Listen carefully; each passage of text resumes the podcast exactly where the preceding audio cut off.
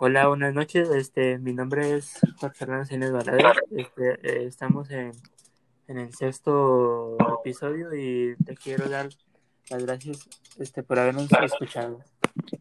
Hoy en esta ocasión, pues ah, vamos a hablar acerca de, de la oferta que le hicieron a Miguel Ayun, que es un jugador de, del Monterrey, y también vamos a estar hablando un poquito acerca de, de la CONCACAF este, de los grupos que hicieron y para esta ocasión pues tengo dos invitados de Zona Rayada.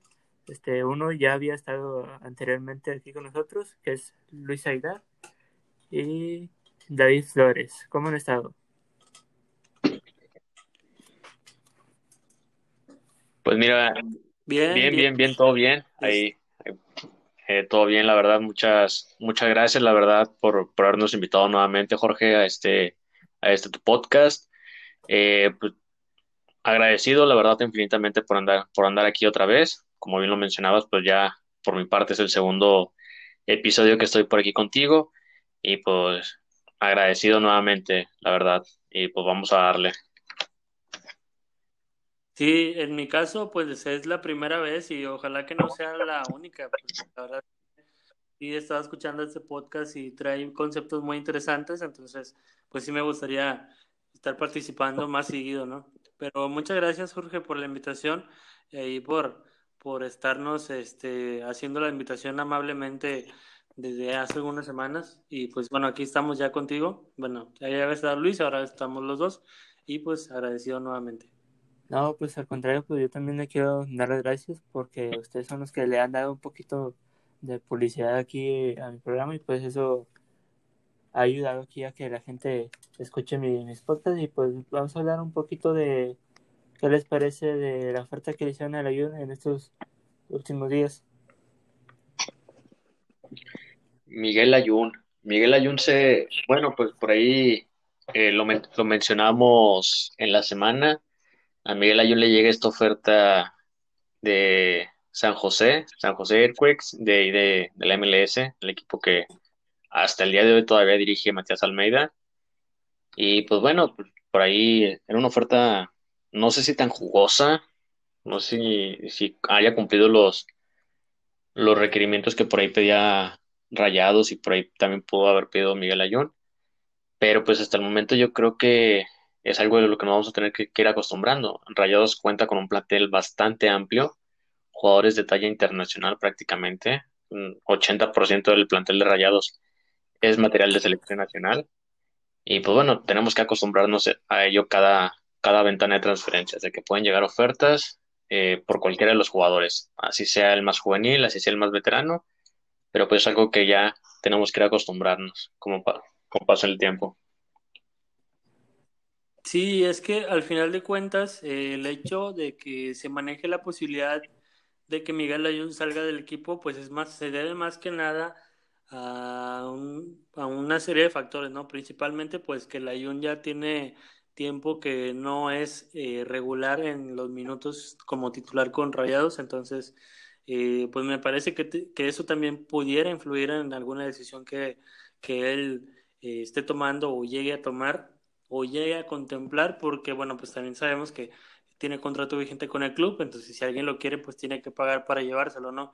Pero, pues bueno, o sea, a un lado, el, hecho de que alguien llegue y pague por, por él, pues también es la cuestión de que no se siente muy cómodo por, por no ser titular. Y más, y más porque Miguel Ayun es un jugador que es que es plurifuncional, te sabe jugar en la contención, te sabe jugar como volante por izquierda, te sabe jugar de lateral izquierdo, te sabe jugar por eh, como volante derecho, eso sí, como, lateral al momento de, de, marcar, eh, perdón, o como jugar como lateral, mejor dicho, pues sí se le voltea mucho al mundo, ¿verdad?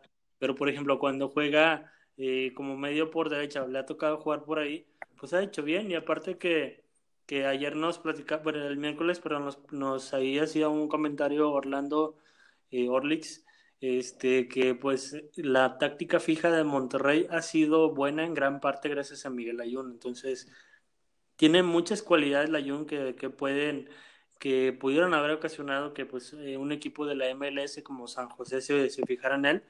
Y al final de cuentas, pues bueno, se manejó en el transcurso de la tarde que posiblemente pues Monterrey echó la oferta, Miguel Ayun se molestó porque su intención era irse a Estados Unidos, pues no nada más en lo deportivo, sino ver por su familia, el negocio, pues tratar de, de expandir, de manejarlo allá de cerca. Entonces, se han manejado un montón de situaciones en las últimas horas, pero pues son dos días clave lo que nos son días clave lo que nos espera en el Club de Fútbol Monterrey con la antesala de una posible salida de Miguel Ayun. Sí, mira, es que también algo que mencionas por ahí de la posición de Miguel Ayun. Miguel Ayun sabemos que, bueno, pues es como tal diestro, es pata derecha prácticamente, pero él ha dicho infinidad de veces, no se siente cómodo jugando específicamente como lateral derecho. Entonces, pones al Ayun en su, en su lado menos hábil y no te va a dar, no, no va a lucir, porque si bien recordemos, el mejor momento de Miguel Ayun que vivió en Europa fue en el Porto y fue jugando ya sea como lateral, como lateral izquierdo, como carrilero izquierdo o como volante por izquierda, que por ahí fue líder de asistencias en, en Portugal, cuando todavía estaban Héctor Herrera, Tecatito, incluso por ahí Diego Reyes. Pero la, la al final de cuentas no ha terminado por, por asentarse con la titularidad en Rayados por esa cuestión, porque la, la banda izquierda está completamente eh, bien cubierta por lo que es Gallardo, que Gallardo sabemos que es material de selección, y por esa situación la Jun no ha dado como que, pues ahora sí que ese, se podría decir, salto de calidad en el equipo, no se ha afianzado, y también una de las, una de las cosas que mencionabas por ahí, David, la táctica fija con la Jun. La Jun en este caso, los goles que ha marcado han sido de tiro libre o han sido de larga, tiros de larga de largo media distancia. Es su fuerte y al final de cuentas Monterrey no ha sabido capitalizar ese plus que te puede, ese plus que te puede dar Miguel Ayun jugando en su posición y donde sabe. Sí, pues como menciono, pues de hecho Miguel Ayun no es un jugador así, pues titular eh, aquí en Monterrey. Este, sabemos que eso ya lo ha venido arrastrando desde las épocas de Antonio Mohamed y Diego Alonso. Este, y pues sí, como dicen ustedes, pues no lo han sabido pues, aprovechar muy bien.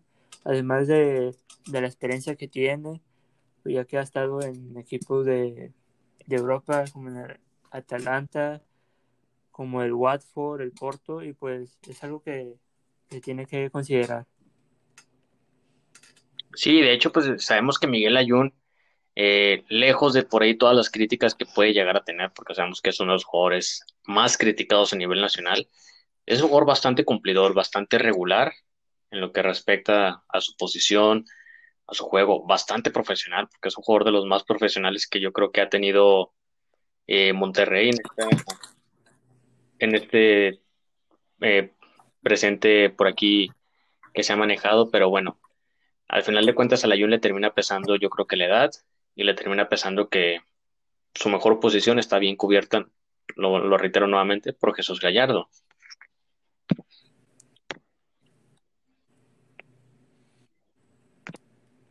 Sí, sí, este, ¿y tú qué piensas, David?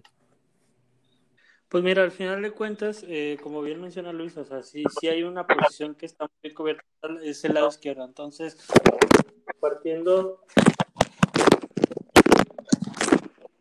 partiendo, partiendo de, de esa situación, este, al final de cuentas, pues te das cuenta de por qué el Ayun no ha sido titular en el club, ¿verdad?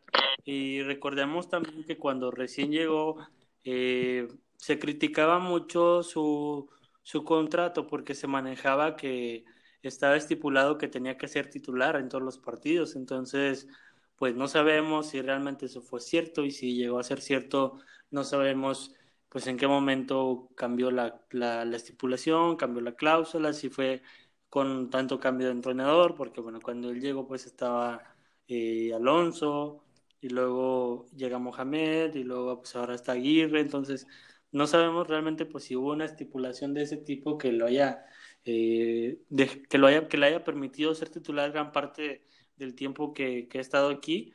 Pero pues bueno, actualmente vemos que en, en, lo, en su desempeño pues ha jugado bien en los últimos partidos que le ha tocado estar. Y al final de cuentas sí ha hecho méritos para ser titular, pues más sin embargo, pues está muy bien este, peleada la posición, por ejemplo, en la, la lateral izquierda Gallardo, la media por izquierda está Ponchito en, el medio campo y luego arriba está Maxi, entonces pues ahí hay una competencia muy dura, entonces porque pues no le han dado todavía la oportunidad a Miguel Ayun como, como realmente deberían. Sí, en lo absoluto. Yo creo que por ahí, tú bien lo mencionas, las posiciones del Ayun en este caso están por demás cubiertas, tanto en media cancha, en la defensa, en la lateral izquierda y bueno, que también por ahí conocemos que el Ayun es tan, tan plurifuncional que puede jugar incluso hasta de extremo, que también es una, una posición que está muy, muy bien cubierta en el esquema o en el plantel de Rayados. La única posición que, bueno, por ahí no, no tiene tanta calidad como las demás, por decirlo de alguna manera, pues es esa lateral derecha, donde Miguel Ayun lo ha dicho siempre, no se siente cómodo.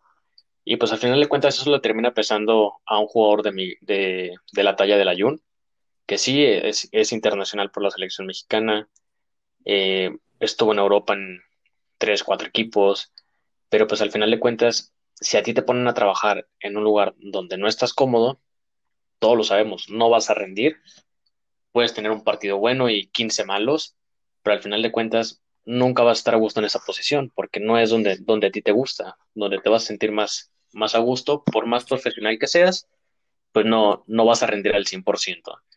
Entonces, eso le termina pesando mucho a Ayun en su, en su estancia en Rayados, pero pues prescindir de un jugador como, como Ayun, con esa plurifuncionalidad que tiene, que te puede cubrir varias zonas de la, de la cancha, incluso te puede jugar hasta de contención, eh, pues yo creo que Monterrey hizo bien al no aceptar la oferta de, este equipo de la MLS.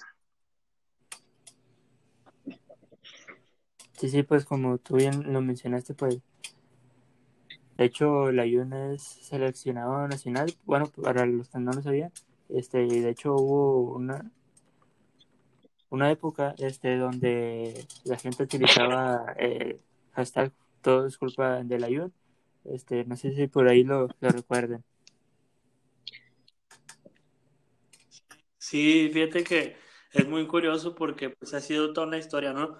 digamos, dejando de lado su nivel deportivo, pudiéramos cuestionar eh, todo lo que ha hecho futbolísticamente, pero eh, en cuestión humanitaria, en cuestión de, de ¿cómo lo podría decir?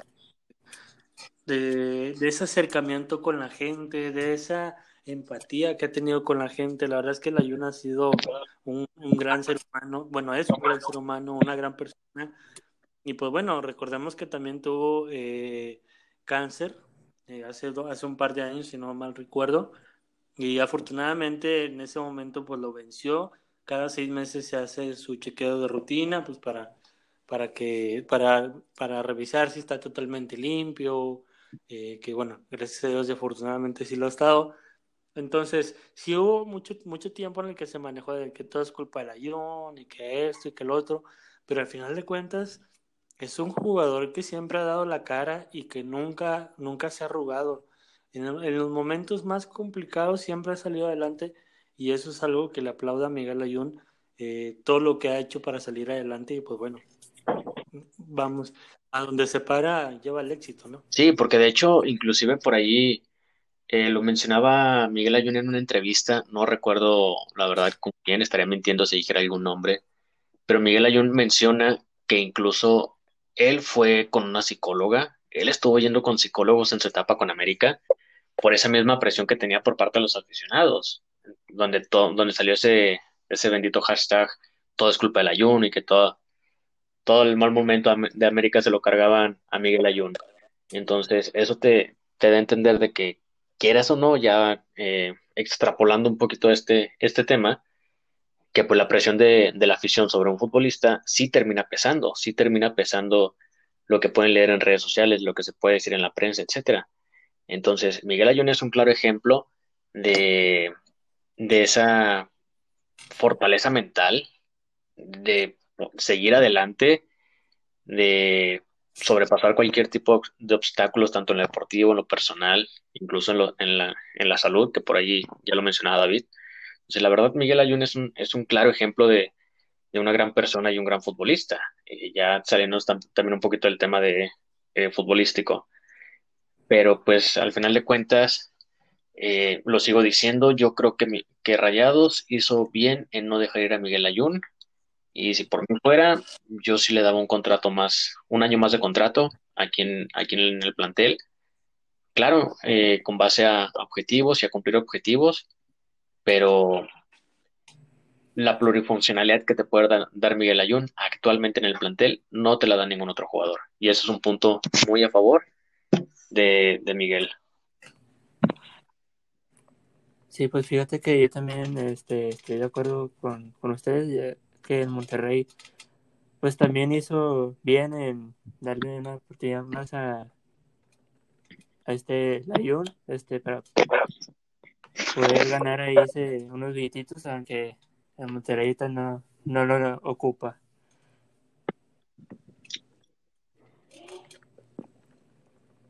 También hay algo que, que mencionar y es que cuando este Layun jugaba para el América y por el año creo que 2012 creo fue cuando el América quedó campeón ante Cruz Azul donde Layun anotó ese penal decisivo Sí, pues de hecho fue el parteaguas que Miguel Ayun tuvo, tuvo en su carrera, él bien lo menciona.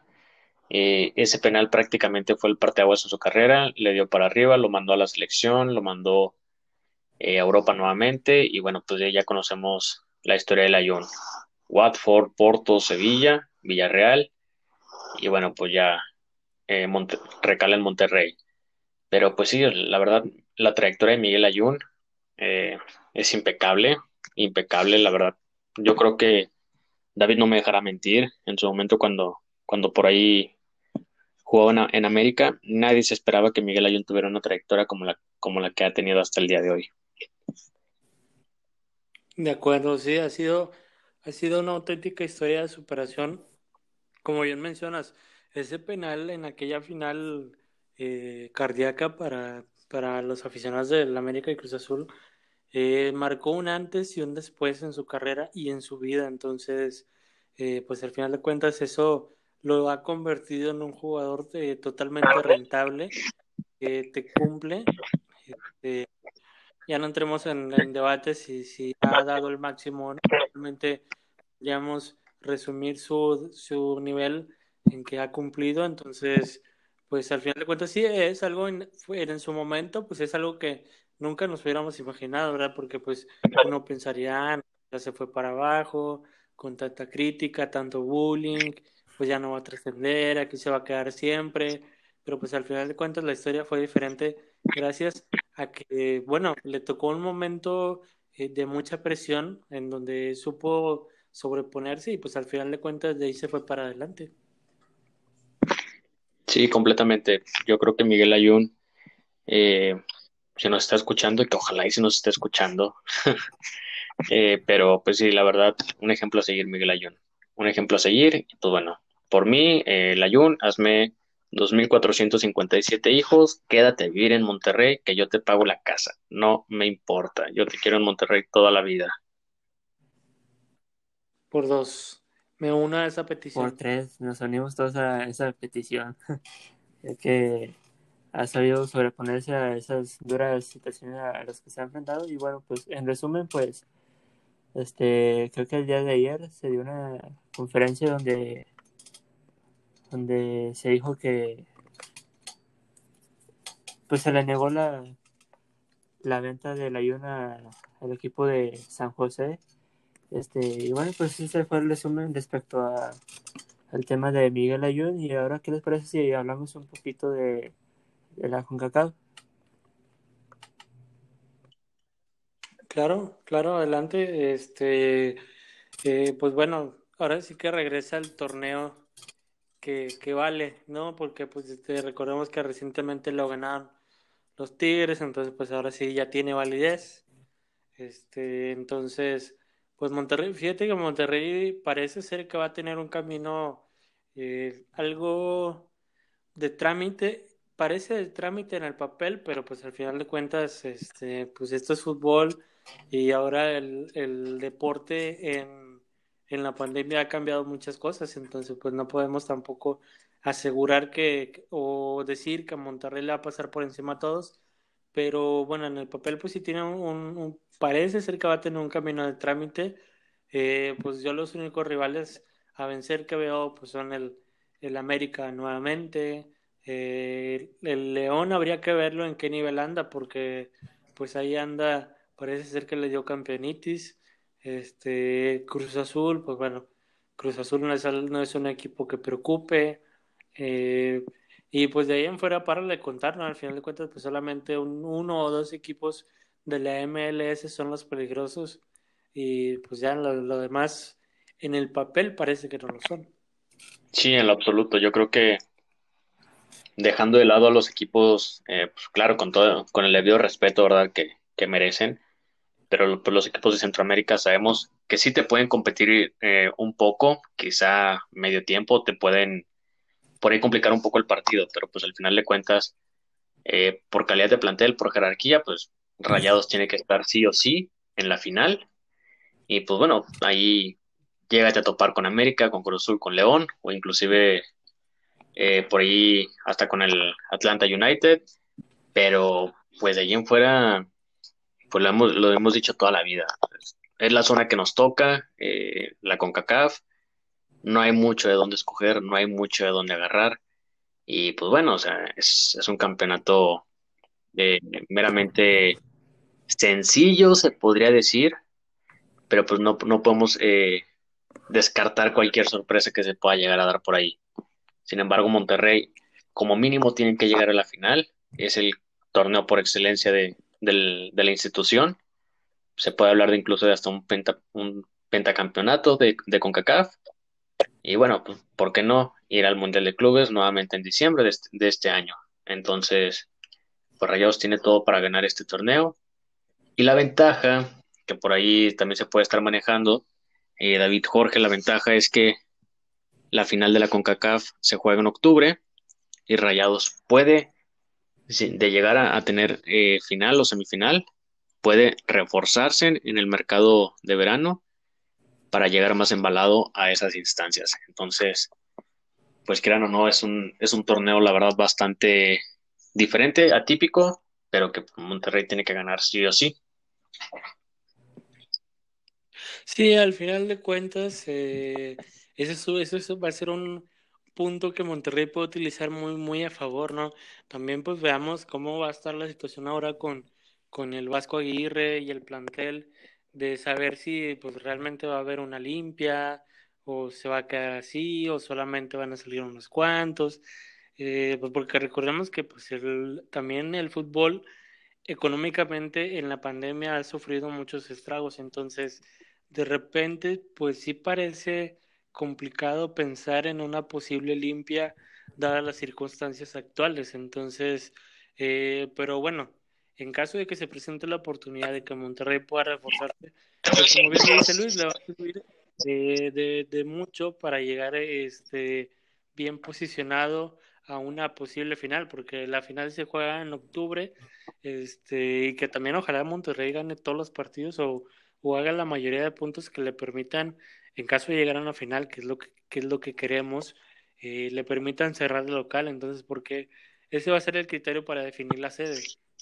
que el equipo que, haga más puntos y que llegue a la final es el que va a recibir el, partido de la final, que es, que es que recordemos que ahora la CONCACAF va a tomar un, un formato estilo, pues la Champions, ¿no? Se podría decir partido de ida y vuelta de, octavos, de cuartos, de semis, y ya la final ahora sí un partido único en una sede, eh, bueno, en este caso no es neutral porque se va a elegir en base al puntaje de un equipo, pero pues va a ser también un, un beneficio que Monterrey puede eh, aprovechar a su favor, porque así fue en el 2019, pues Monterrey fue el que hizo más puntos y eso le permitió al final de cuentas cerrar en casa.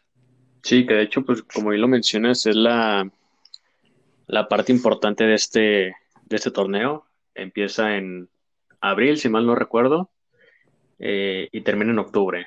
Entonces, pues sí, es atípico a lo que nos teníamos por ahí acostumbrados la CONCACAF. pero pues, la verdad es, yo creo que sí le pone más, más interés a esta parte de que la final se juegue nada más a, partido único. Es algo, la verdad, bastante agradable. Y pues bueno, eh, la final se juega en el, en el campo de quien haga más puntos. Entonces, si Monterrey quiere llegar a esa final y la quiere disputar en el BBVA, pues tiene que ganar, gustar y golear prácticamente a los rivales que por ahí le, le vayan llegando en el camino.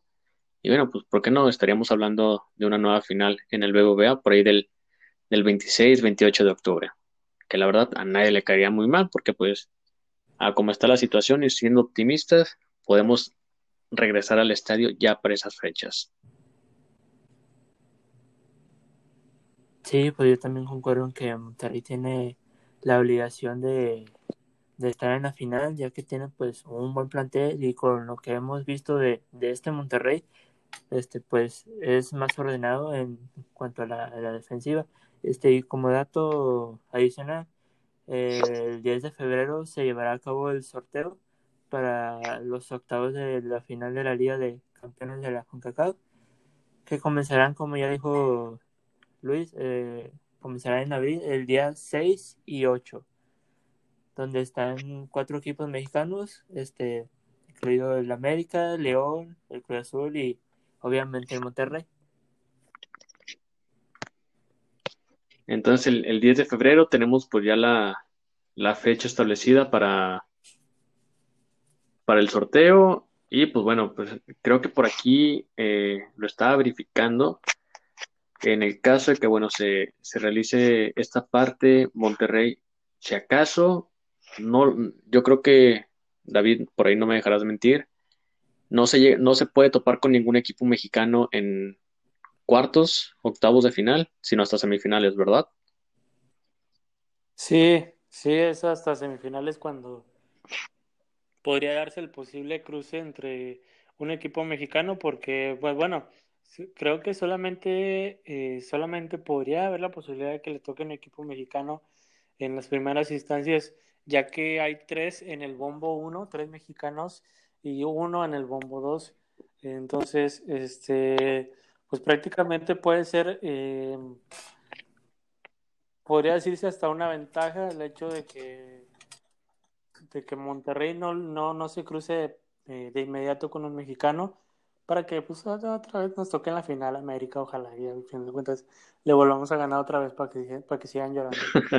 sí, porque de hecho estoy viendo aquí los bombos, en el bombo 2 está Saprisa, Alajuelense, eh, Club Atlético Pantoja, León, El Maratón, Olimpia, está también, ay, bueno, no se alcanza a ver, eh, bueno, pues dos equipos que por ahí medio, pues también son como que por ahí de la de Centroamérica. Pero entonces, pues, nada más con los puros nombres te das cuenta que Monterrey tiene un camino sencillo, sencillo eh, para poder llegar, pues mínimo a la semifinal.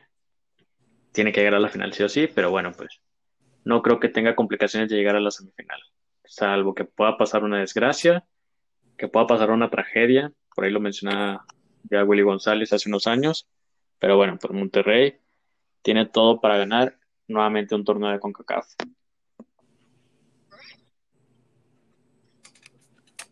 Sí, pues este, de hecho hay los hay dos equipos que te faltan de mencionar. Este, aquí los tengo yo en el bombo 2. Este, falta el Alcalle, creo, y el Real Esteli, que es un equipo de allá de, Nicaragua. El Real Esteli, ah, bueno, pues sí, es que de hecho la mayoría de estos equipos son equipos con los que Monterrey ya se ha enfrentado, que bueno, pues ya tenemos conocimiento de ellos por las veces que Rayados ha, tenido participación en CONCACAF. prácticamente son equipos pues ya conocidos, entonces no, no debe haber mucha, mucho inconveniente por ello. Pero pues, volviendo al punto, Rayados tiene que ganar esta CONCACAF sí o sí, que pues yo creo que ya eh, sería uno de los parámetros para empezar ya a medir a Javier Aguirre eh, y su paso por el club, porque pues bueno, podemos también tener estos primeros seis meses como prueba, entre comillas, para Javier Aguirre y su cuerpo técnico. Muy bien, ¿y, este, ¿y tú qué piensas, David? Pues sí, al final de cuentas, este, la prueba que va a tener Javier Aguirre va a ser muy, muy buena porque, pues bueno, debe, de saber de entrada lo que representa una, una, un trofeo de CONCACAF, no solo para el Club de Fútbol Monterrey, sino para la afición. Entonces, eh, la importancia que se le ha dado al torneo en, en ocasiones anteriores, bueno, digo, a excepción de Mohamed, que en su momento nos eliminaron con el Árabe Unido, qué vergüenza, por cierto. Este, pues de ahí en fuera, Bucetich le ha dado la importancia, Alonso le dio la importancia en su momento, y eso que era un técnico nuevo. Entonces, pues sí debe entender esa, esa obligación Javier Aguirre que tiene Rayados para poder ganar ese campeonato de, CONCACAF.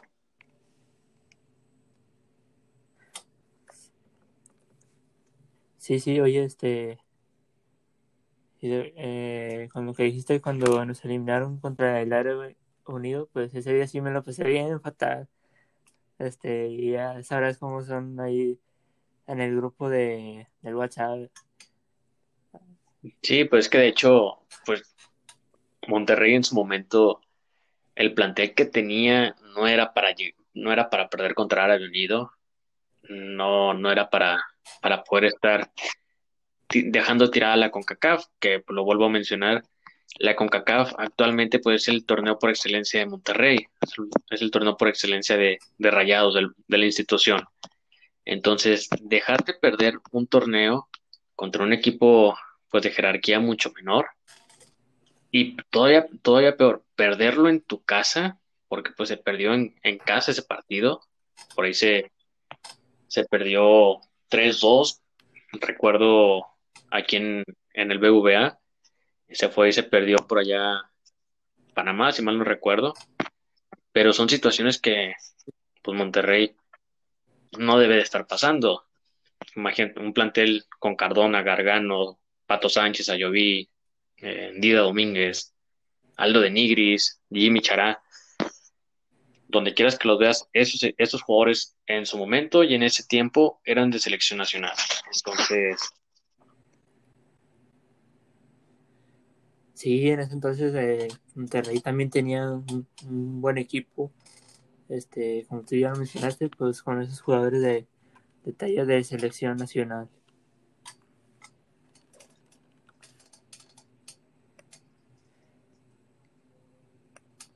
Y bueno, pues hablando un poquito acerca de, la situación que estuvo pasando el Monterrey, para, bueno, esto va para las personas que no se enteraron, este, pero hace poquito, algunas semanas, después del partido contra el América, se presenta la situación de, del brote de COVID, donde nosotros estamos prácticamente contra todo el mundo.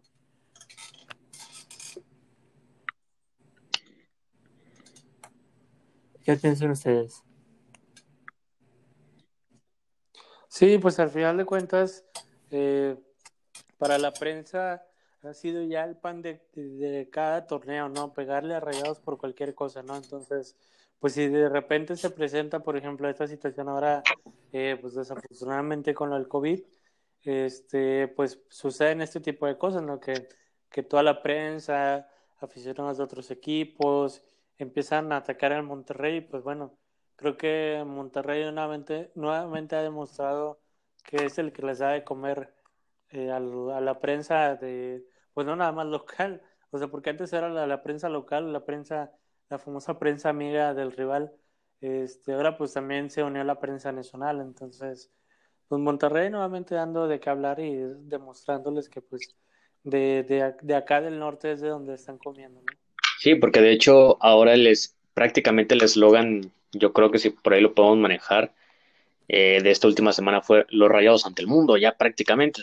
La prensa nacional, prensa local, eh, los equipos aficionados están volcados contra rayados y contra esta situación de por ahí del COVID, que sí hubo intención, que no hubo intención.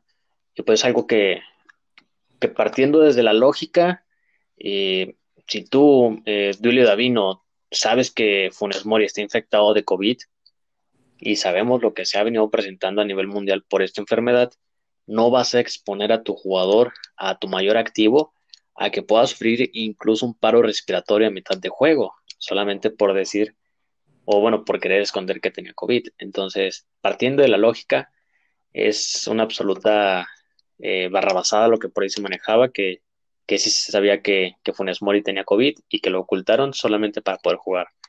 Entonces, desde ese punto, pues ya te das cuenta que no, que pues Funes Mori mm, hasta ese momento del partido no sabía que tenía COVID, ya hasta el día lunes que llega a las instalaciones del barrial con síntomas, y bueno, pues cuando se desata toda esta cuestión de, de, los, de los infectados por COVID. Pero bueno, pues como bien lo dice David, Rayados le dio de comer a la, a la prensa nacional eh, toda, esta, toda esta última semana. Y pues bueno, pues ya eh, los ojos del, del, del país voltearon a ver hacia Monterrey, específicamente con Rayados. Sí, pues también hay, algo que mencionar y es que a América no le gusta perder y de hecho suspendieron al, al árbitro de ese partido por haber marcado ese penal donde anotó Funes Mori. Sí, pues al final de cuentas, cada vez que, cada vez que al América le, pitan, le pitan algo en contra, parece ser que ya va a ser una tendencia, ¿no? Suspender al árbitro para, para pues amedrentarlo, castigarlo, porque recordemos que después de la final de liga eh, en el Azteca suspendieron a César Ramos Palazuelos la primera jornada, no recuerdo si también la segunda, pero pues otra vez, otra vez este, se presenta la situación y, resulta que pues ahora también contra el América, ¿no? Sí, porque de hecho pues esta parte era un, penal polémico hasta cierto punto porque pues, por ahí rebota en el pecho, luego en la mano, pero pues al final de cuentas si te dictas por el reglamento es penal, es un penal, puede ser dudoso, puede ser polémico, puedes tardarte horas debatiendo si sí era penal o no, pero pues con el libro, con el libro en la mano, con el reglamento, eso es penal, entonces no habría por qué situación. Yo creo que lo único que por ahí se, se equivoca el árbitro en el partido es en la, en la expulsión de Córdoba, que por ahí eh, no, era, no era de tarjeta roja, si acaso una tarjeta amarilla. Pues, amarilla también.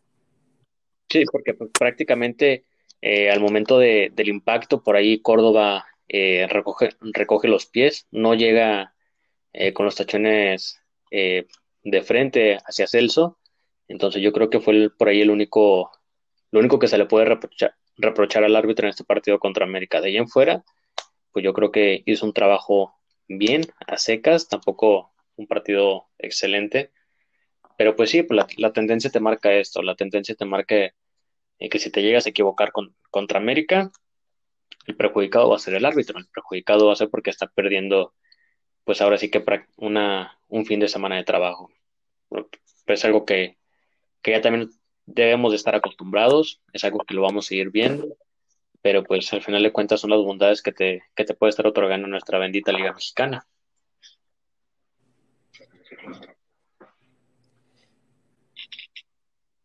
Sí, y pues a raíz de todo lo que pasó en estas semanas respecto al brote que hubo en, Monterrey, pues se tuvo que reprogramar el partido contra León, este, por lo cual pues no tuvimos fútbol en estos días, este, estamos aquí pues, por así decirlo, tristeando, ¿verdad?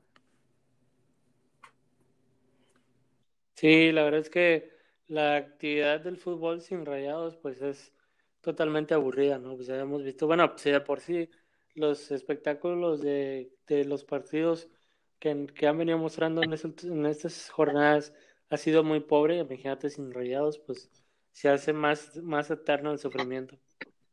Sí, absolutamente. Eh, un fin de semana sin fútbol de rayados, pues la verdad es bastante, eh, bastante diferente, bastante triste, por decirlo de alguna manera porque pues al final de cuentas el fin de semana es lo que esperas, es lo que esperas, además de pues de estar con la familia, pues es juntarte a, ver, bueno, eh, dentro de las posibilidades, ¿verdad? Con lo, con esta cuestión de la pandemia, pero pues es ver un partido de rayados, un partido de rayados con familia, con algún amigo que por ahí puede estar contigo, pero pues no tienes fútbol de rayados, entonces sí es un, fue un fin de semana completamente distinto. Se extrañó, sí se extrañó el fútbol de, de rayados, pero bueno, pues ya regresa este próximo martes, 9 de la noche contra Puebla, y pues bueno, pues ya por lo menos falta menos para poder estar viendo otra vez a la pandilla. Sí, este, pues esa reprogramación que, que hicieron, pues este pues ayudó a Monterrey para que algunos jugadores pues salieran de, esa enfermedad. Y de hecho eh, hubo algunos que ya están entrenando. Este pero ahorita no recuerdo todos los nombres. Este por ahí si me pueden dar el dato. Creo que está Luis Cárdenas Sarmontes Maxi Mesa. También Hugo González, Funes Mori, este, son jugadores que han, que han sufrido por ahí también eh, en su momento Gallardo, Avilés, y ahora, y ahora con, bueno, el, el primero fue Nicolás, después Estefano, después Avilés, y ya después de ahí se desató un brote, ¿no? En donde también pues la llevó de perder Adrián Mora, quien que recién acaba de llegar. Sí, de, de hecho yo creo que el único que por ahí estaba pendiente de ya regresar a los entrenamientos Hugo González, porque de ahí en fuera el plantel está, entre comillas, completo eh, en cuanto a los casos de COVID. Jansen, por ahí, pues una de las ventajas de, dentro de lo que cabe de que no se jugara la semana pasada, que Jansen, pues prácticamente pudo o está recuperándose ya un poco más eh, de esa fractura que tuvo en el entrenamiento está en duda todavía, de hecho por ahí estaba leyendo que todavía está en duda para jugar este próximo martes, pero bueno, pues en cuanto a porcentaje, yo creo que es un 85, 90% de que puede estar arrancando como titular contra Puebla.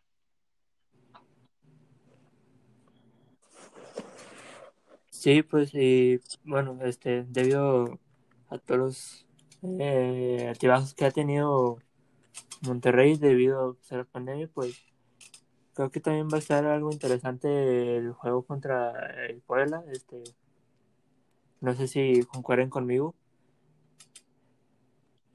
Sí, va a ser.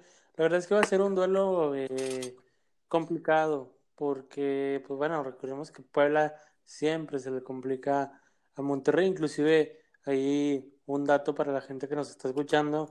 De los últimos cinco juegos en liga, Monterrey, eh, bueno, entre Puebla y Monterrey, allá en el estado de Cuauhtémoc, eh, la, franja, la, franja ha ganado tres y Monterrey ha ganado solamente dos. Entonces, pues por ahí te habla de que hay una cierta complicidad, o perdón, hay una cierta dificultad, me corrijo la palabra, en, en, la cancha del Cuauhtémoc, porque pues bueno, la, la, la última victoria en Monterrey, te estoy hablando de que fue en la clausura 2017, cuando Monterrey quedó 3 a 2 allá en el Cuauhtémoc, un doblete de Molina y un gol de Cardona, entonces, este, pues sí ha estado muy complicado ese, terreno de Puebla y pues el año pasado, perdón, hace, eh, hace algunos, en el 2018, este, en Copa, pues nos, nos, nos, nos sacaron el empate, Monterrey pues ya se iba a traer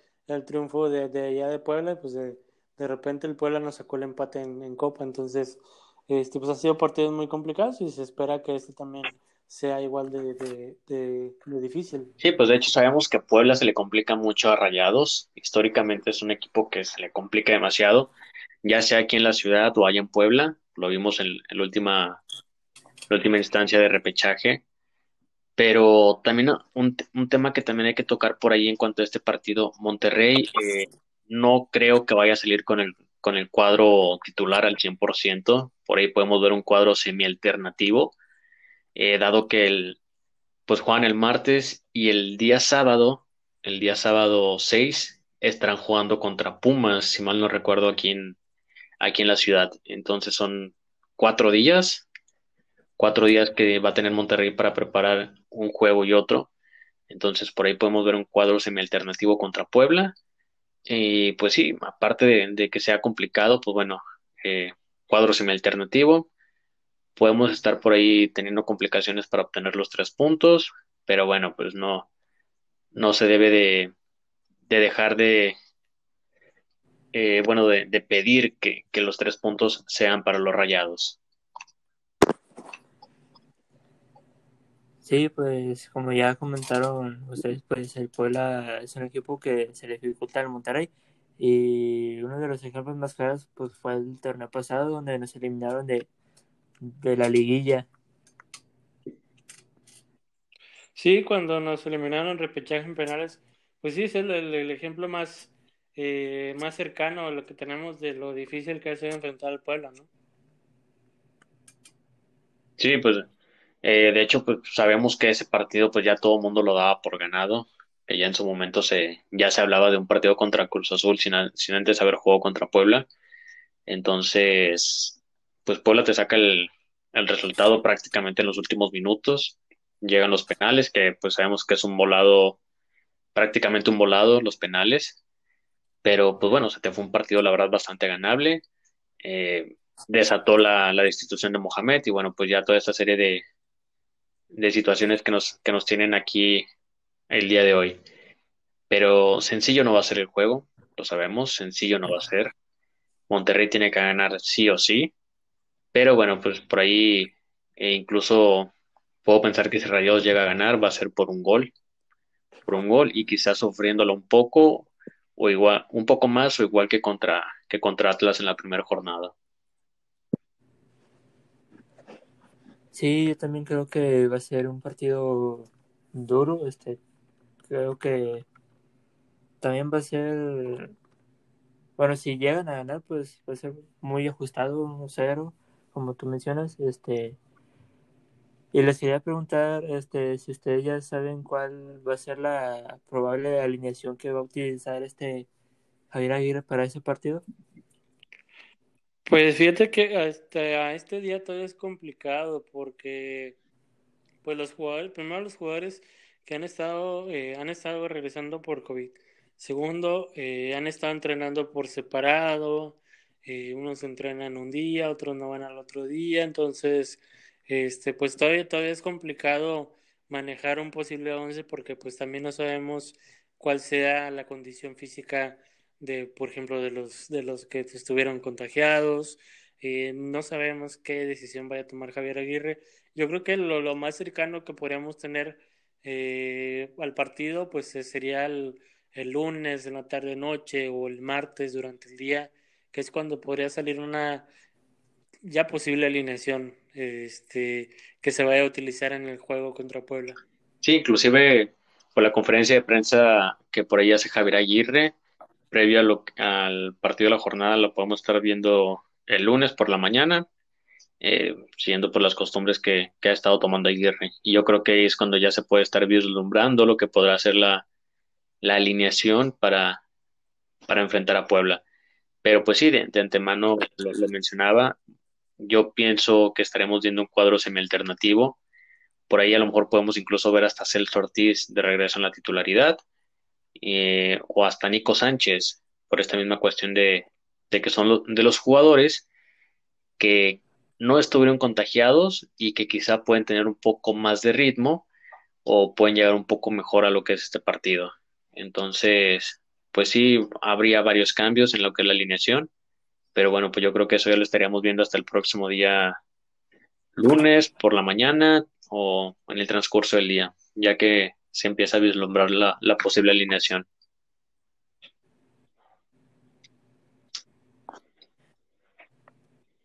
Bueno, pues, eh,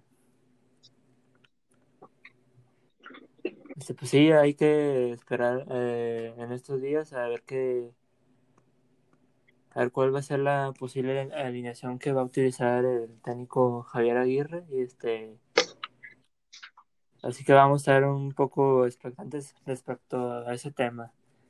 Este, y pues una vez más, pues les quiero dar las gracias por haber estado aquí en este podcast. Este,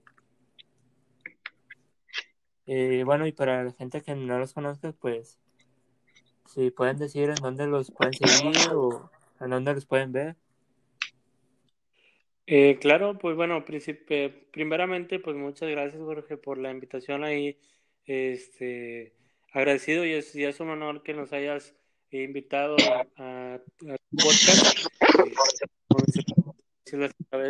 Eh, de mí la primera, ojalá que no sea la única y que pues sigamos este, teniendo más pláticas como estas, más futboleras, amenas y pues bueno, ahora que ya no nos pueden seguir, pues bueno, a mí me pueden seguir en, en Twitter e Instagram como David Flores Leo, ahí me pueden encontrar.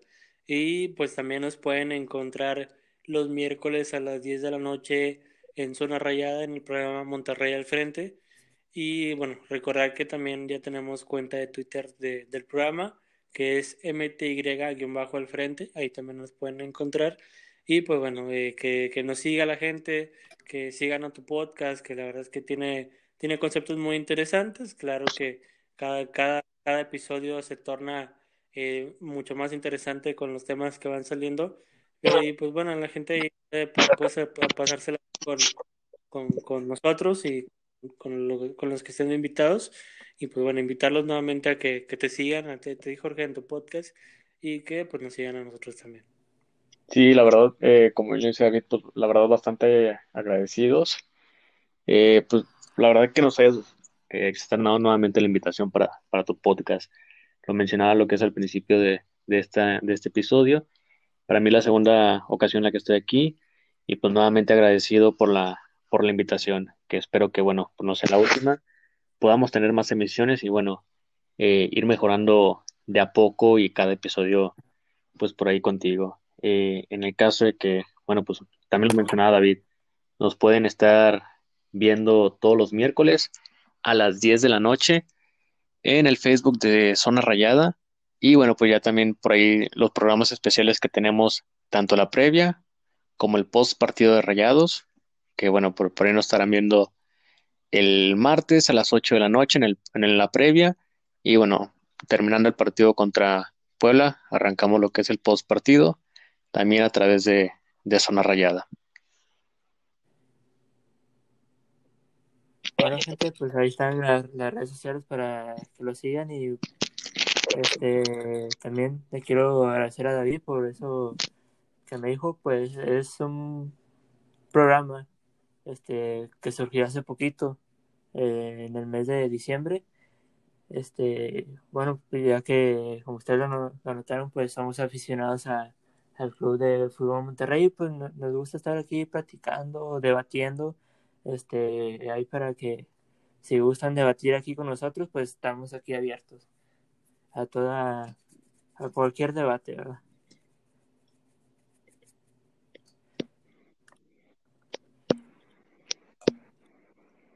Y bueno, pues les agradezco por haber estado aquí platicando acerca de lo que está pasando aquí con Monterrey. Este, y créanme que no va a ser la, última vez que van a estar aquí. Este, van a estar muy seguidos por aquí. Claro, claro, aquí estaremos este, atentos a la, a la invitación y pues bueno, agradecerte nuevamente por el espacio y por permitirnos estar en un episodio contigo. Sí, igual eh, bastante agradecido, eh, Jorge, David, pues bueno, un gusto volver a compartir compartir aquí por, eh, el programa contigo. Y bueno, pues la verdad, eh, esperamos que no sea la última vez que estamos por aquí, eh, pues haciendo lo que más nos gusta, hablar de fútbol, hablar de los rayados. Y bueno, pues como bien sabemos, podemos estar de acuerdo o podemos estar completamente equivocados, molestos con lo que pueda, con lo que pueda hacer el club, por ahí hay algo que no se puede olvidar y que bueno, todos, todos somos el Monterrey y nos decidimos por estos colores, el azul y el blanco. Ánimo, señor. Ánimo. Este, los esperamos el, el día martes contra el equipo del Puebla. Ánimo, señores. Nos vemos. Estamos platicando. Saludos. Nos vemos.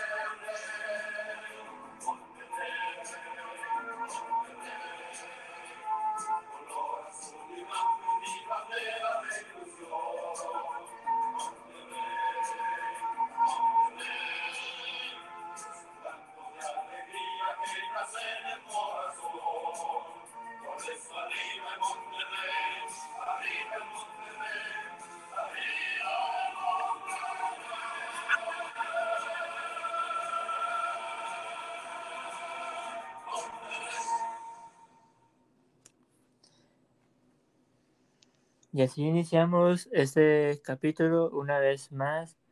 Este, estamos aquí grabando. Ustedes ya saben cuál es, ustedes ya me conocen. Mi nombre es Jorge Salinas.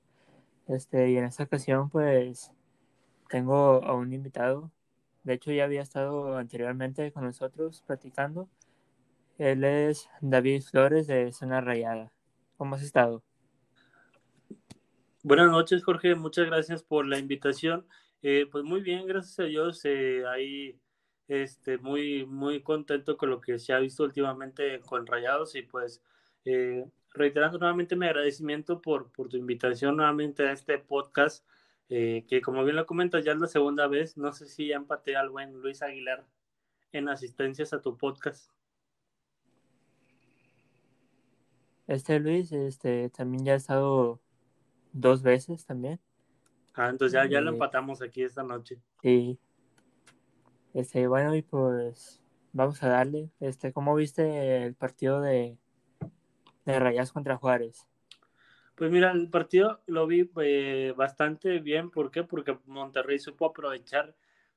eh, por primera vez en el torneo vi a un Monterrey muy intenso y que supo aprovechar las deficiencias de su rival, porque eh, se hablaba en días anteriores de la debilidad de la defensa de Juárez, pero aún así por las dudas que teníamos con Rayados, pues muchos no, bueno, yo en lo personal me, me, me reservé el derecho de decir, no, pues vamos a golear, ¿por qué? Porque no sentía esa seguridad de que Rayados fuera a hacerlo, sin embargo, me sorprendió totalmente desde la alineación hasta el funcionamiento. Eh, fue una, aparte de la goleada, yo mencionaba en, hace, unos días mencionaba que aparte de la goleada, lo que, me, lo que rescato mucho, mucho ese partido es el buen fútbol que se, que se vio. Vimos a un Maxi y Charlie eh, haciendo lo que quisieron por derecha y a un Jansen y a un Ponchito haciendo lo que quisieron por izquierda. Entonces vimos esa conexión entre media cancha delantera, lo cual hacía mucha, mucha falta. ¿Por qué? Porque se tenían opciones eh, y se fallaban, claro. Pero siento que ahora el, tener un mayor porcentaje de opciones te permite pues la, que hacerlo lo, lo que pasó, en este caso golear, ¿no?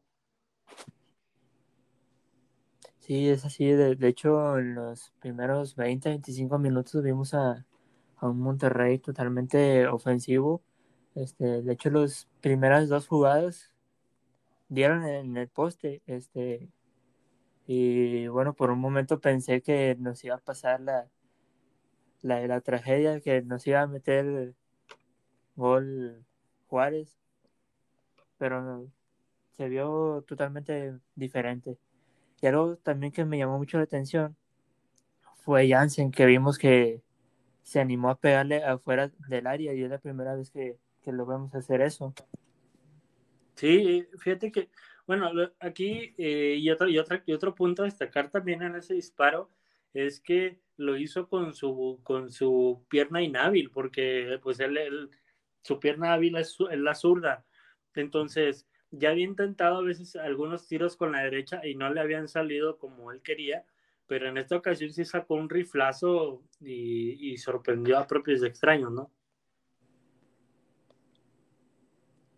Sí, este, también me, me sorprendió mucho, este, y algo también que, que tengo que también mencionar es, fue que ya en los últimos minutos del primer tiempo como que Rayados se confió y por ahí estuvimos con el alma en un hilo. Sí, sí, sí, pues bueno, eh, todo parte del error entre, bueno, el error de Maxi Mesa al darle la asistencia al de Juárez y pues bueno, qué decir de, de Huguito, ¿no? Que Huguito ya nos ha estado dando indicios nuevamente de sus errores, este, que bueno, pues en esta ocasión también costaron un gol, pero le permitió a Juárez tener un lapso de cinco minutos de confianza y de que nosotros viéramos a Monterrey con duda. ¿Por qué? Porque eh, veíamos que iban 2 a 1, entonces ya te dabas, un, te dabas cuenta o pensabas de que no, ya metió Juárez, entonces pues se, se viene el empate, ¿no? Eh, afortunadamente no fue así, digo, ese lapso de confianza que tuvo Rayados lo superó y bueno, ya sabemos lo que pasó después, ¿no? Cómo destrozaron a la defensa. Sí, este, también vimos que empezando el segundo tiempo, luego se vino una jugada inmediata, este, donde un defensa de Juárez rechazó mal de cabeza y se la dio a Funes Mori en el área, que le pegó así de, de rebanón y afortunadamente fue gol. Sí, sí, eh, esa jugada fue fortuita, pero eh, la ventaja es que Funes Mori es uno de los, de los delanteros que siempre está a las vivas, ¿no? Eh, bueno, muchas, incluso muchas veces se meten problemas por estar tanto en fuera de lugar, pero al final de cuentas, en, en cuanto a oportunidades, pues siempre está ahí presente, ¿no? Digo, desafortunadamente, bueno, pues ahí entramos en un tema de, de, de puntería, de contundencia, que, que la mayoría, que bueno, que algunas veces o la mayoría de las veces, pues eh, le, le, le, falla mucho y eso influye o afecta al final de cuentas en el marcador, que ¿por qué? Porque no repercute, pero pues al final de cuentas, este, aprovechó la oportunidad y se le dio. Sí, este, y por fin pudimos ver a esa dupla tan esperada que llevamos tiempo esperando, que fue ver a, a Jansen y Funes conectados. Sí, era, era una dupla que, que se esperaba y pues afortunadamente la, la, pudimos ver, ¿no? Pero no solo la pudimos ver, eh, no solo la pudimos ver en cuanto a nombres, sino también pudimos ver de lo que están hechos, ¿verdad? Sí, también algo que me sorprendió eh, en ese juego fue en los últimos minutos ya para acabarse el partido, vimos el, a Platanito Alvarado que se aventó un golazo. Sí, eh, la, la, la, bajó muy bien y fíjate, el pase curioso, eh, curiosamente fue el pase de Charlie, entonces, pues ahí eh, lo que te comentaba, que el funcionamiento fue bueno y pues bueno, el pase de Charlie, luego la recepción de, Platanito y luego el cómo cómo se sacó de, cómo sacó de balance el defensa, después ya la manera en que definió fue un golazo desde, desde la generación de la jugada, la verdad. Y pues bueno, la, la del pastel pues, fue la forma en cómo la trabajó Alvarado.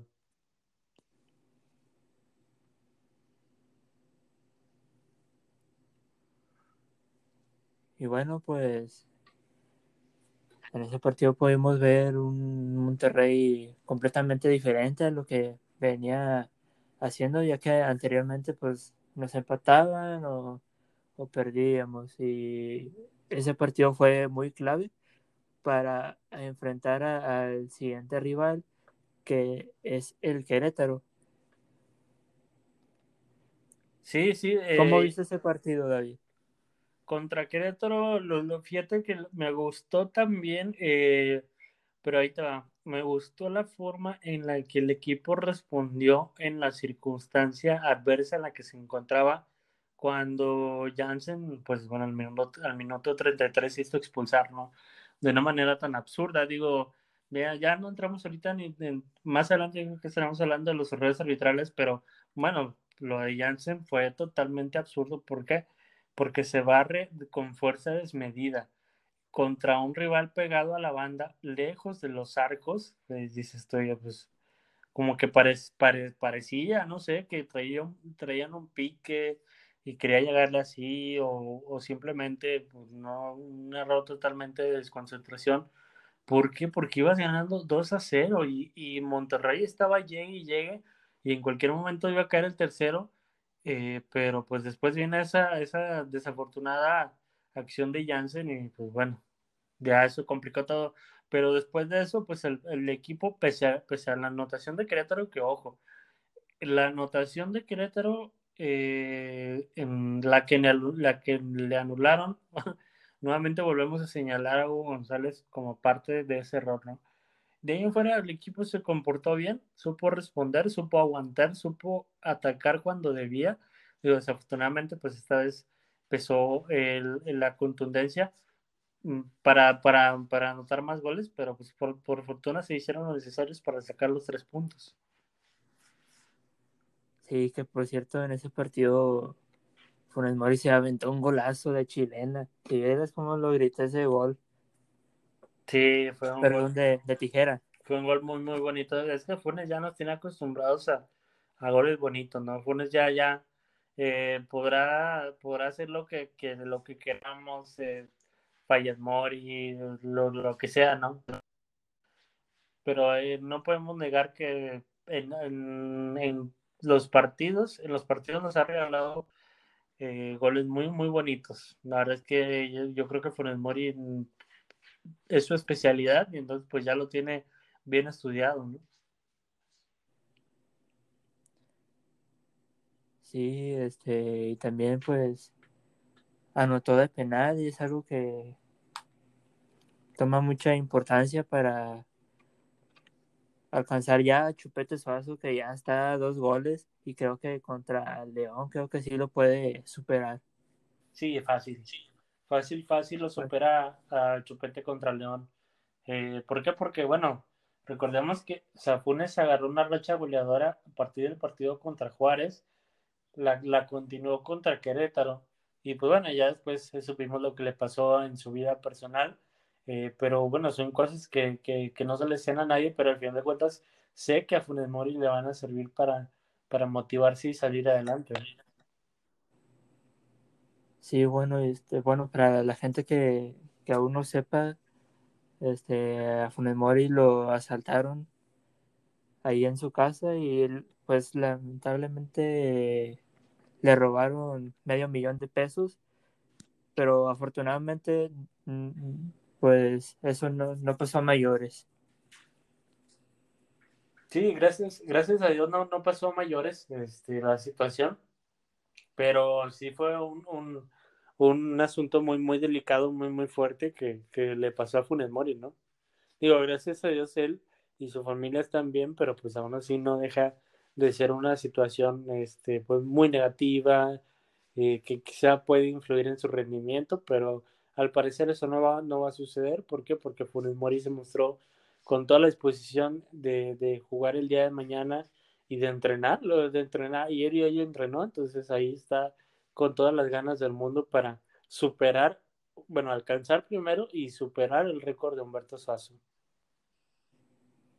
Sí, pues estamos en, en, estos días en que estos días son muy claves para él, este, para su juego y su rendimiento y sabemos que nos puede dar varias alegrías en, este torneo y en, y en, la alegría que se aproxima.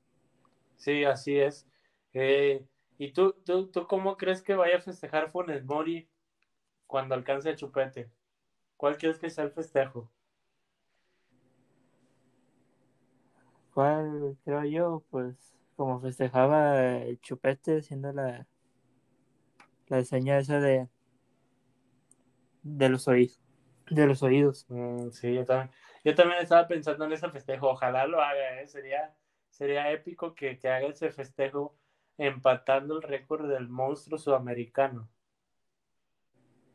Sí, este, estaría, estaría chido que, que hiciera eso. Sí, ojalá, ojalá, ojalá lo alcance mañana y ojalá pues veamos ese festejo. Yo creo que muchos están esperando a que lo haga. Sí, oye, este, ¿y tú cuál crees que sea la, la posible alineación de, de mañana? Pues mira, excep- exceptuando a Jansen, yo creo que va a iniciar eh, eh, con la mayoría, va va a iniciar con los mismos 10, pero agregando ahí la incorporación de, de, de Akeloba. Yo siento que va a iniciar con Akeloba, con por izquierda. Eh, se, se dice que puede jugar a Vilés, pero, pero siento en- desde mi punto de vista que para poder continuar con ese hilo que ha tenido Rayados desde el partido contra Juárez, Loba es el candidato ideal para cubrir la baja de Janssen. A, a menos que, use a Dorlan, digo, no me desagradaría si juega Dorlan, pero yo me iría más por Loba, la verdad.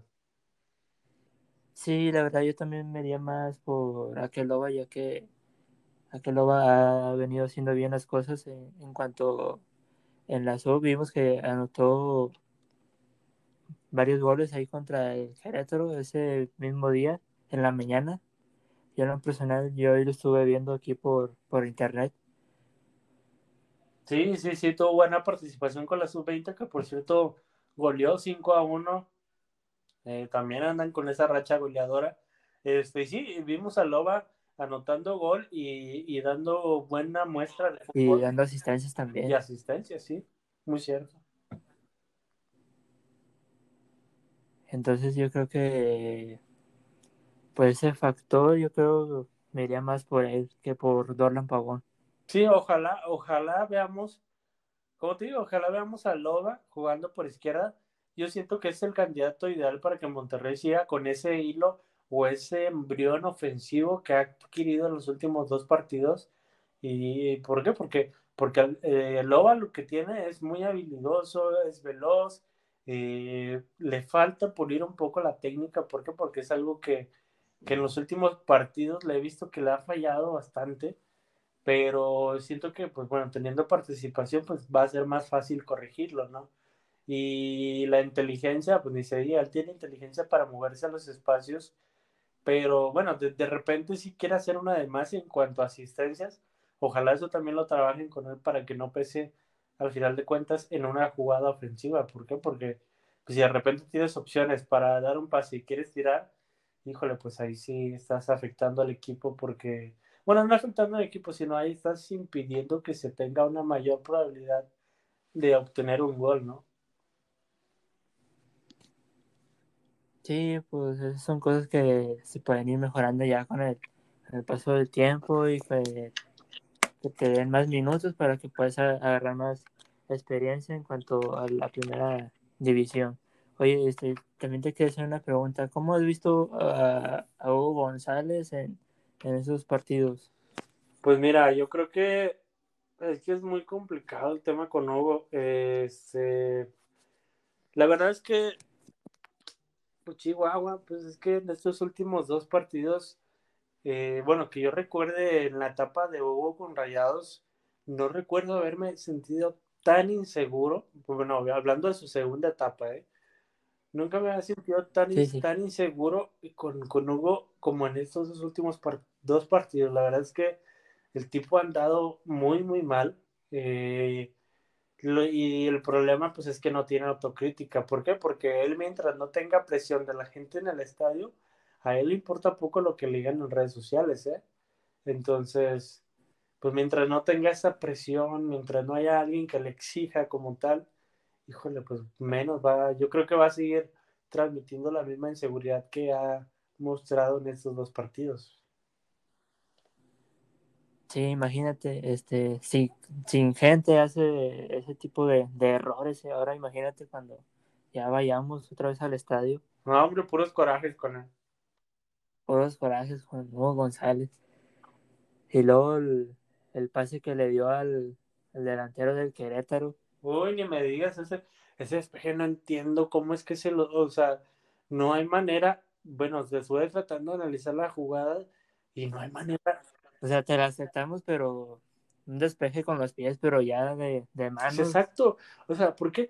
Porque el, el de Querétaro estaba mucho, bueno, no, estaba, digamos, en un punto medio. Si hacemos una línea entre Hugo y el lateral de Rayados, exactamente, el de Querétaro estaba exactamente en el medio.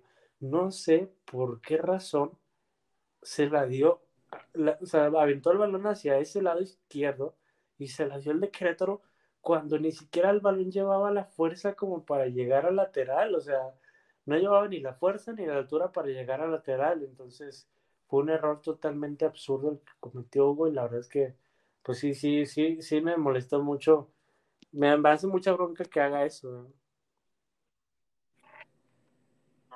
Sí, démosle las gracias al delantero que, que tiró mal, que era una jugada muy, muy clara de, de gol. Sí, no aprovecharon, afortunadamente. Y la que tuvieron, pues pobrecitos, se los anularon, pero pues ahí Hugo corrió con mucha suerte porque la verdad es que no, no, no encuentro explicación lógica de que haya marcado el árbitro en el gol de Sepúlveda, la verdad. También la que hizo Hugo González contra Juárez, que por ahí casi se le termina metiendo el, el balón a la portería. Ah, sí, pero bueno, esa fíjate que más mm, sí le doy un poquitito el beneficio de la duda, ¿por qué? Porque hay un ligero desvío.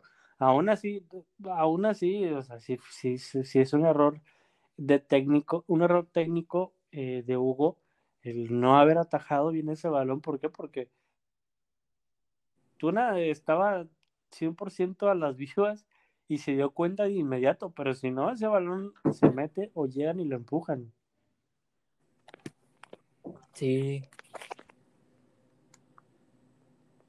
¿Y cómo ves que, cómo crees que vaya a salir Hugo González mañana? Híjole, pues no, no creo. Bueno, pues es que lo que tiene Hugo es que le, le gusta querer levantarse, ¿no? Al final de cuentas va a querer levantarse, pero pues es que no se ayuda.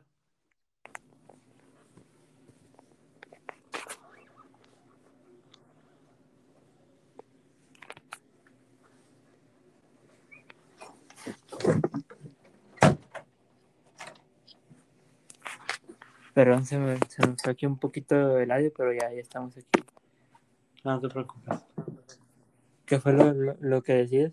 Ah, sí que eh, no, no creo que vaya a salir, este, ¿cómo te diré? Mejor. Yo creo que, pues es que lo que pasa es que, como te digo, los últimos dos partidos ha estado muy, muy, muy, muy, eh, muy inseguro. Lo que él tiene es que él, él, pues él le gusta, o él quiere, o él pretende eh, manejar ese discurso de, pues yo siempre me levanto, ¿no? Pero pues es que no, no, no hay manera, o sea, no, no, no, no tiene, eh, no se ayuda, como bien, como bien te comentaba, no se ayuda, y pues difícilmente así se va a levantar. ¿no? Sí, y también algo que hizo en estos últimos días fue por ahí un tweet que, que puso donde festejaba lo de América en el año dos- 2016, pues fue algo que, que, que hizo enojar a los aficionados de, de Rayados, inclusive a mí. Sí, pues es que es un pésimo timing, ¿no? ¿Por qué? Porque eh, bien, hacía un apunte eh, Rompas, eh, no sé si lo viste, que fue un, un mal uso de la cuenta por parte del CM o del Community Manager. Este, ¿por qué? Porque, o sea, esa final se la ganaron a Tigres, entonces, bueno, o sea, si estás en Rayados, pues claro, yo sé que tú eres americanista, pero, pero si estás en Rayados y sabes que el rival es Tigres, pues yo creo que la tirada pudo haber estado por ahí, en lugar de, de alegrarse únicamente por, porque fue el América el que lo ganó, pues también yo creo que pudo haber sacado provecho y echarse de, perder un grupito pequeño de personas a la bolsa con ese tweet, este, para, para en contra de Tigres, ¿no? Sí, también, la verdad, pues yo concuerdo con, con lo que dices. Yo creo que, bueno, con, con las posibles, ¿cómo te diré?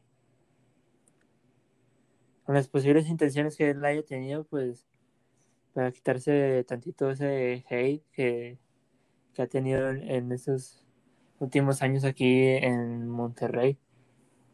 Sí, pues ahora sí que, como dice el perro Bermúdez, ¿no? La tenía, era suya y la dejó ir. Era su oportunidad. La dejó ir.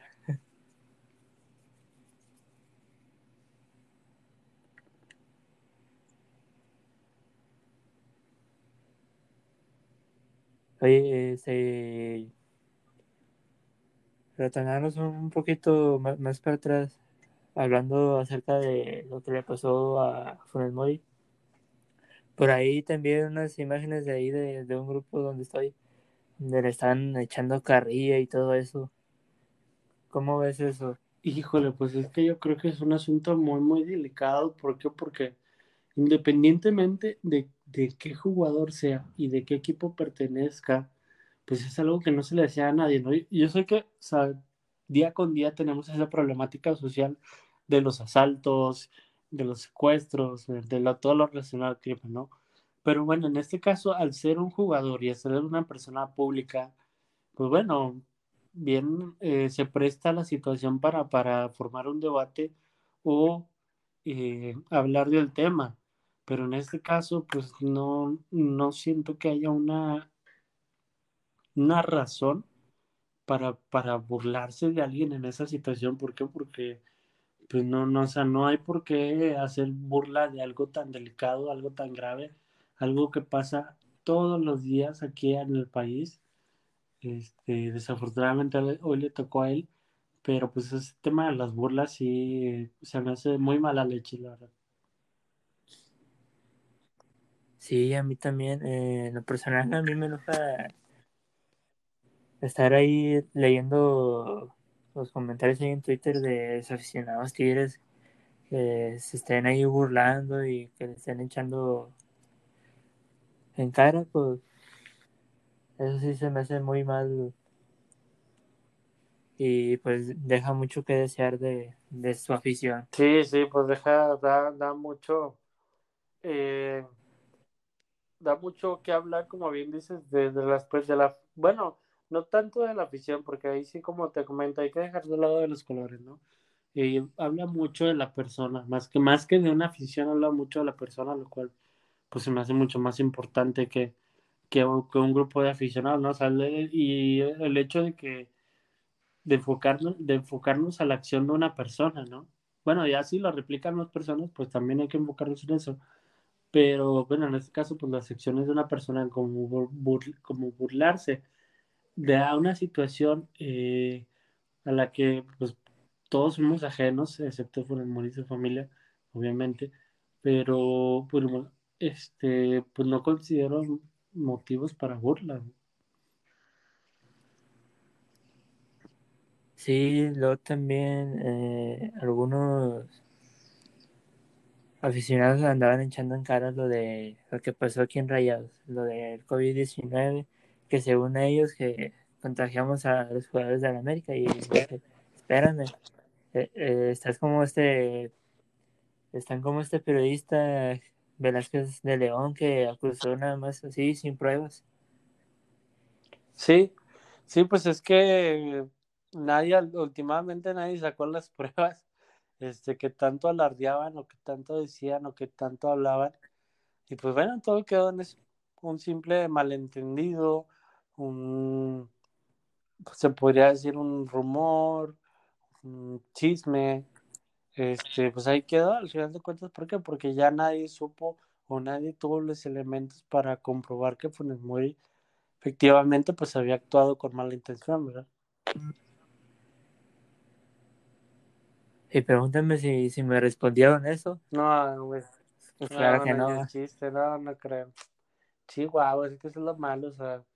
Y a veces hasta te, te saca de onda porque, bueno, pues, o sea, son, son, son amigos y todo y nos llevamos con ganas, pero, pero pues ya cuando tomas una actitud así, este, ante una problemática, híjole, pues es que ahí sí está medio cañón, o sea, está muy complicado la verdad. Sí, la verdad es que sí. Oye, eh, cambiando un poquito de tema, no sé si estuviste en la conferencia de prensa que, que hoy, hoy en la mañana, donde habló este Charlie Rodríguez. ¿Cómo ves las, las palabras que Mm, dijo? pues mira, es que Chihuahua, siento, siento que el, ese Charlie, o sea, sí sabe, sí sabe que está mal, pero no sé, o sea, de repente al hablarlo siento con un poquito de, de soberbia, lo cual no es malo, lo cual no es malo, ¿por qué? Porque pues es, yo creo que debe ser parte también de su persona, ¿no? Pero este, la forma en la que te dicen las cosas, de que pues es que yo me exijo a mí mismo y, y nadie me puede venir a decir que sí es, en qué estoy bien y en qué estoy mal, oye, espérame, pues al final de cuentas, si no aceptas una crítica, pues entonces no sé qué estás haciendo aquí, ¿verdad? Sí, de hecho también a mí eso se me hizo muy, muy raro. Eso, eso lo, lo que dijo. Sí, pues es que volvemos a lo mismo, ¿no? O sea, él vuelve a decir que sabe en qué está mal y sabe cómo corregirlo, pero pues bueno, hasta el partido contra Juárez empezamos a ver un, un accionar ligeramente mejor de Charlie, ¿no? Contra Querétaro, muchísimo mejor. Y bueno, ahora falta ver contra León, este, cómo, cómo, eh, cómo va, cómo se va a presentar, ¿no? Sí, este, y también hay algo, bueno, importante y creo que creo que sí le está pensando en que Javier Aguirre lo esté mandando a la banca cons- constantemente. Bueno, que en unos partidos sí lo esté mandando y, y en otros pues que, que ingrese de, de suplente. Y creo que creo que eso le, le está ayudando o ha incrementado un poco su nivel. No sé cómo, cómo Al final de cuentas te sirve de motivación, ¿no? según lo que ha mostrado en estos dos partidos últimos. Según lo que ha mostrado en estos dos últimos partidos, pues eh, como te comento, Charlie me ha dejado buenas sensaciones. eh, sin embargo, pues también de repente eh, le hace falta llegar a ese nivel top que le, que le conocimos en el 2019, ¿no? Eh, entonces tiene que, apres- Y que en tiene que apresurarse para encontrar su nivel porque, híjole, pues ya estamos casi llegando a la recta final del torneo, ¿eh? entonces eh, Monterrey necesita, La parte más importante. sí, o sea, y Monterrey necesita tener no solo a sus piezas, eh, a todas sus piezas, sino también saber con quién contar, ¿verdad?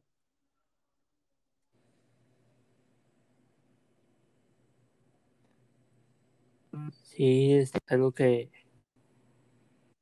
que él debe aprovechar y pues mostrar el nivel ese que, que le conocimos allá en Qatar. Así es. Y en, bueno, y hablando de la parte defensiva, ¿cómo ves? ¿Cómo ves esa parte? He visto un equipo muy sólido, me ha gustado. Defensivamente ha estado muy bien, digo, o sea, se han recibido cuatro goles en contra únicamente, si no me Y equivoco. actualmente somos un de los mejores defensas en, en ese torneo. Así es, o sea, cuatro, perdón, no sé si creo que dije nueve, eh, son cuatro goles en contra los que tiene Rayados, y eso te habla de una solidez defensiva bastante interesante, ¿eh? Entonces Monterrey tiene que seguir por ese hilo para no perderle, para no perder, para no perderlo, ¿verdad? Sí, este, bueno, y algo que también ha influido es el nivel que han mostrado este Sebastián Vegas, Montes, Gallardo también. Uy, sí, ni, ni se, ni se diga de, de Gallardo específicamente que, ha- que había estado bajo, pero está recuperando buen nivel. Y pues bueno, de Vegas, desde que llegó ha mostrado muy, muy buenas cualidades, lo cual es bastante, bastante bueno para la defensa de Monterrey. ¿Por qué? Porque adquieres una pieza importante que te está rindiendo frutos al final de cuentas. Sí, sí. Oye, ¿y, cómo ves a, a este Layún? Bueno, sabemos que Layún es un jugador que, que sí cumple con, con su función, pero creo que a la hora de defender ahí sí nos queda un poquito de ver. Sí, pues es que le gusta mucho ir alegremente al ataque, pero en defensa es muy, muy descuidado. Entonces, ojalá eso lo pueda mejorar más adelante. Sí, bueno, eh, en esa posición yo creo que yo pondría a Estefan Medina eh, por, por Layún. Y, y quito a Nico y pongo a Montes y pues son los únicos cambios que, que yo haría en, en la parte defensiva. Y en la media, En la media, pues es que ahí está muy está muy peleada la cosa ahí, pero yo me iría por Craneviter y González. muy bien. Y ya como nueve, pues a, a Maxi Mesa. Te, te falta, ok, entonces tú tendrías en medio a Craneviter, y Maxi y a quién más perdón me dijiste? A González. A Ponchito. Sí, a. Ponchito. Sí, pues ojalá, digo, ojalá Ponchito siga en el buen nivel que le hemos visto en esos dos últimos partidos y ojalá le siga, le siga por esa línea. Bueno, es que para mí Ponchito está por arriba de, de este Jonathan González. Yo creo que está un poquito más arriba de, de nivel. En mi punto de vista. Sí, la verdad es que estoy de acuerdo.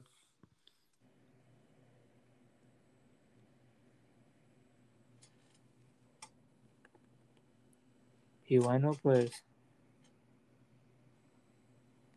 Este fue en cuanto a lo de la liga. Eh, bueno, y en cuanto a la CONCACAF, ahí sí como ves la. Ahí sí como vas a ver la, la alineación que, que se va a aventar el técnico Javier Aguirre. Híjole, pues mira, yo creo que ahorita es muy, muy eh, temprano para hablar de, de, de qué alineaciones podría tener el Vasco, porque pues el juego contra Pantoja es hasta el 8 de abril, entonces eh, pues yo creo que hasta pocos días antes sabríamos más o menos o tendríamos una idea, ya que eh, ya que transcurre este tiempo, ¿no? Eh, pues, ojalá, ojalá Javier Aguirre pueda tener el cuadro completo y ojalá que podamos ver, por ejemplo, participaciones de un Adrián Mora, un Edson Gutiérrez, un Mochis. Ojalá las veamos y que, bueno, pues sea algo funcional. Sí, pues, es que, bueno, ese torneo se presta para jugadores que han tenido pocos minutos. Yo en lo personal yo he tenido ganas de ver a, a Mora. Sí, yo también. Quiero ver qué tal. ojalá se le dé la oportunidad ahora en CONCACAF.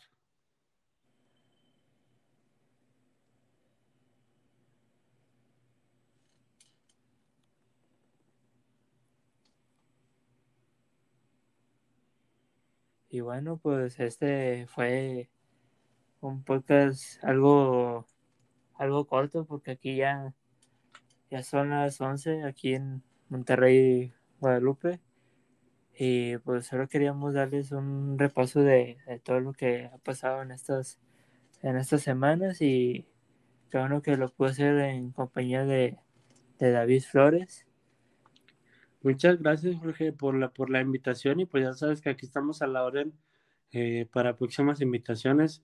Y pues bueno, eh, no, no, no olvidar mencionarle a la recita que te sigan, que te sigan aquí en redes sociales eh, y que puedan este, acompañar tu podcast, ¿no? Cada capítulo. Sí, pues eso es lo, lo, lo que espero yo. Este, Y pues a ver cuándo me invitan a su programa de Monterrey al frente, de cuándo que traigo ganas de participar allá con ustedes. Sí, oye, no, pues es que desde cuando habíamos dicho que queríamos armar bien eso, pero es que lo que pasa es que pues no, no sé si te has dado cuenta que no hemos estado los cuatro en todos los programas, que a veces está nada más Luis y Ricky, a veces nada más están eh, Luis y A veces está Jackie. Sí, a veces está Jackie, a veces no está, a veces estoy, a veces no estoy, entonces no hemos estado los, no hemos estado, perdón, los cuatro, eh, más que la semana pasada únicamente, pero no hemos tenido oportunidad de, de- sentarnos a, planear bien eso, eh, del tema de, de los invitados, eh, para, para tener una, para, para tener una dinámica, ¿no? O sea, para, para poder nosotros estructurar bien una dinámica y hacer un programa de matón. Sí, créeme que va a ser un programa bien chido cuando empiezan a invitar gente, aficionados, Así es. Vamos a ver como sí. cuando invitaron al Rompes que se, que se puso con ganas. Sí, sí, la verdad es que estuvo muy, muy bueno el programa y pues ojalá que, que ahí ya, nada más, ya nada más teniendo todo bien definido, este, ahí te echamos la- el grito para la invitación, ¿va? Sí, este, pues espero que, que sea a corto plazo. Yo quiero estar ahí platicando, este, haciendo análisis de, de los partidos, alineaciones ahí con ustedes. Ya está, vas a ver que sí, vas a ver que sí, nada más lo armamos pronto y te echamos un grito, pero cuenta con que vas a estar ahí con nosotros en Monterrey frente, porque bueno, ya te, ya te habíamos comentado que traemos ese pendiente porque sí queremos invitarte, entonces ya nada más sé que lo afinemos bien y vas, vas a ver que vas a estar con nosotros. Sí, sí, este, oye, tengo por ahí planeado gra- grabar otro podcast, pero con, con este Armando Medina, el reportero de la RG Deportiva. No sé si quieras estar aquí presente, platicando así como ahorita. Ah, va, pues ahí después me dices, me dices cuándo, cuándo y, y a qué hora y pues ahí lo armamos. Sí, ahorita estamos aquí en, en pláticas y espero que, que se pueda dar pronto y créanme que, que la vamos a romper ya cuando, su- cuando suba ese, ese capítulo. Ya está, vas a ver que sí, mi Jorge, vas a ver que la vas a romper y, y ojalá se, se arme la invitación con Diego y pues aquí, si se ocupa, aquí voy a andar también a la orden por si lo necesitas, ¿verdad? Sí. Y bueno, pues esto fue todo. Este, ahora fue algo breve y pues les quiero dar las gracias por habernos escuchado una vez más eh, en su programa favorito, Fútbol con Ascendencia. Así que adiós. Sale, buenas noches y gracias por la invitación. Nos vemos. Sí, eh, sale, ahí nos vemos en, en otra ocasión. Ya está. Sale, cuídate, Jorge.